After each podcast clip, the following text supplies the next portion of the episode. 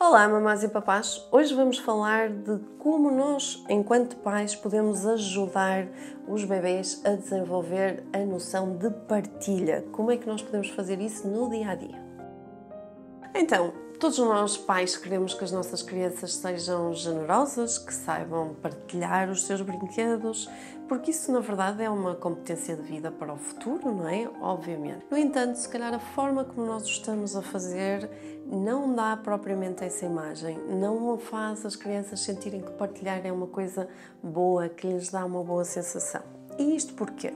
Normalmente estas situações de partilha aparecem, por exemplo, quando nós estamos com os nossos filhos num uh, parque infantil e uh, ele está a brincar com qualquer coisa e aproxima-se uma outra criança que pede o brinquedo ou que começa a chorar pelo brinquedo e a nossa primeira tentativa, a nossa tentação, inclusive, é pedir ao nosso filho que empreste aquilo porque já esteve algum tempo a brincar e, portanto, agora é vez do menino ou da menina que se aproxima.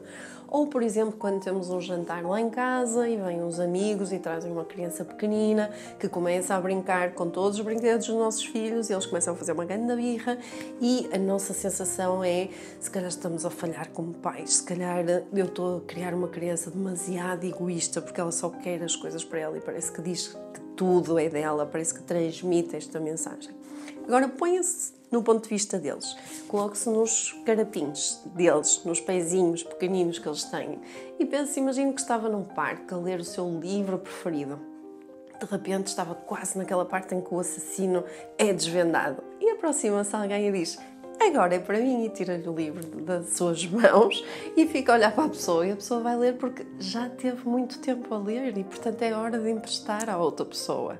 Ou então imagine que chega num jantar com alguns amigos, pousa o seu telemóvel e um amigo querido chega lá e diz agora é a minha vez, vou ficar com o teu telemóvel porque tu já o estás a usar há muitas horas. Como é que isso o deixava sentir-se? Como é que, que tipo de coisas iria sentir cá dentro? E pense, nós somos adultos, temos algumas capacidades que os mais pequeninos ainda não têm. Então, vamos falar de algumas formas de fazer com que esta partilha seja algo natural, com que seja algo que a criança, ao fazer, sinta prazer nisso e a faça repetir mais vezes. Vamos fazer com que a generosidade seja algo que se construa de dentro para fora e não de fora para dentro. Porque de facto, quando nós intervimos nestas situações desta forma, o que nós estamos a fazer é mostrar que quem berra mais alto é aquele que vai ficar com o brinquedo, que o controle da situação e da generosidade é feita por algo externo e não interno, ou seja, externo porque são os pais que decidem agora tu largas e agora tu podes ficar com isto a brincar. E isto não são sensações agradáveis, geram-nos sensações de raiva e de frustração com as quais os seres pequeninos têm muita dificuldade em lidar.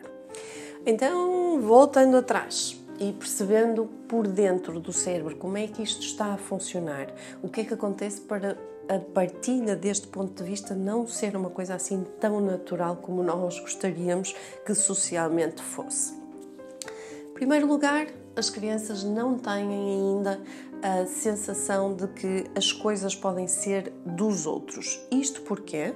Porque estão a desenvolver numa primeira fase, esta, esta história da partilha só acontece por volta dos 5, 6 anos, começa a acontecer por volta dos 5, 6 anos de forma natural e como competência cerebral. Até lá eu estou a desenvolver um senso de self, ou seja, uma sensação de que ah, eu existo e não estou dependente da minha mamãe e do meu pai, ou seja, eu posso controlar alguma coisa aqui na minha vida. E de algum modo é como se eu tivesse a ser não egoísta, mas sim cientista, em que a experiência chama-se é tudo meu e nós somos as cobaias à volta dos nossos pequenos cientistas com quem eles estão a treinar esta competência. Então é quase como se eu tenho, isto é meu, então eu existo. E começo a desenvolver esta sensação de independência. Por outro lado, a minha sensação de tempo quando sou pequenino é muito, muito diferente da nossa sensação de tempo enquanto adultos ou até em crianças maiores. Quando nós dizemos empresta um bocadinho, a mensagem que a criança está a ler é nunca mais na vida vou ter este meu brinquedo.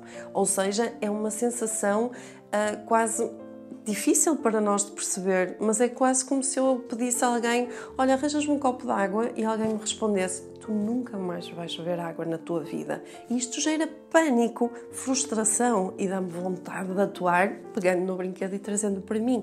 Não é um sinal de egoísmo, não é um sinal de mal, de estar a ser mal comportado, é um sinal de desenvolvimento cerebral. O terceiro aspecto do desenvolvimento cerebral que não permite que as crianças emprestem as coisas, partilhem as coisas de forma tão natural como nós gostaríamos que acontecesse é o facto dos centros de desenvolvimento cerebral no córtex pré-frontal de controle do impulso ainda não estarem desenvolvidos.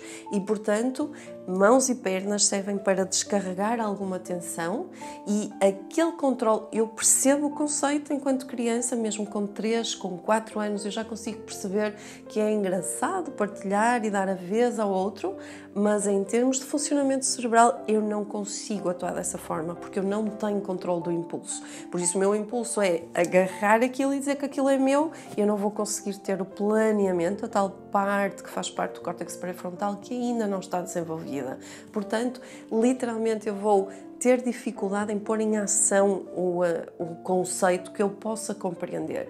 Para os mais pequeninos, abaixo dos 3 anos, é chinês. É a mesma coisa que falar em chinês, porque eles não estão a perceber nem o conceito, nem conseguem controlar o impulso de forma a nos agradar. Então, o que é que devemos fazer em vez de forçar de algum modo esta partilha?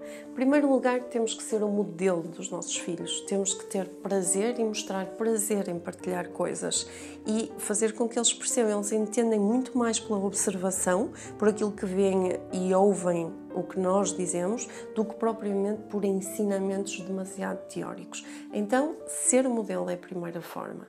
Em segundo lugar, nós podemos fazer brincadeiras em que partilhamos, em que um, um faz o papel e outro faz outro papel em que temos a, a, sensação de partilhar entre ambas as pessoas e isso passa a ser uma coisa agradável para o bebê fazer porque já vai estando habituado a esta espécie de faz de conta. Então, para que isto seja uma, uma competência, uma capacidade que se vai desenvolver de dentro para fora e que a criança vai ter prazer, nós temos, capazes, temos que ser capazes de esperar um pouco e temos que ser capazes de dar à criança o controle de quando é que ele quer partilhar.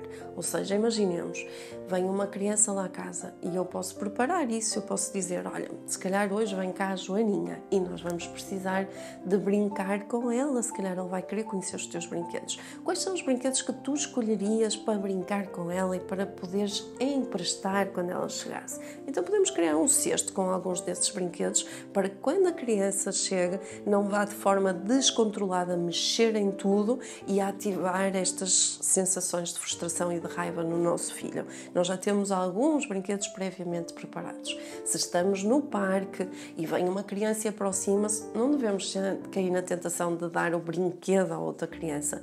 Devemos falar com o nosso e dizer: Olha, se calhar ele não tem um brinquedo como esse e está a achar o teu muito giro. Daquele bocadinho, quando tu quiseres, será que podíamos partilhar um bocadinho com ele? O outro vai fazer birra, não é? Vai se descabelar, vai se atirar para o chão e caberá aos pais do outro menino ser capaz de lidar com essa birra. Se nós formos os pais do outro menino, já sabem como lidar com as birras. Vamos vamos reforçar esta ideia, vamos validar os sentimentos. Tipo, é mesmo aborrecido não podermos ter aquilo que nós queremos no momento. Eu sei que estás a sentir muito frustrado e com raiva, e ao dizer isto, ajudamos pegando ao colo, pondo legendas na situação. Regra geral, quando as crianças sentem os seus sentimentos validados, normalmente passam para outra ação, distraem-se com outra coisa, sem nós termos que intervir muito. Para além disso, espera paciência. Não está à espera de certeza que um bebê de 6 anos consiga falar como um de 3 anos, certo? Então não vamos esperar que crianças até aos 6 consigam partilhar de forma tão natural como alguém que é mais velho, como algum adolescente, como algum adulto, como algum pré-adolescente. Vamos ter paciência também e fazer com que isso saia de dentro da criança. Vamos construir isso com ela, porque isso vai aumentar a sua resiliência no futuro. Ouçam os vossos bebês e sejam felizes.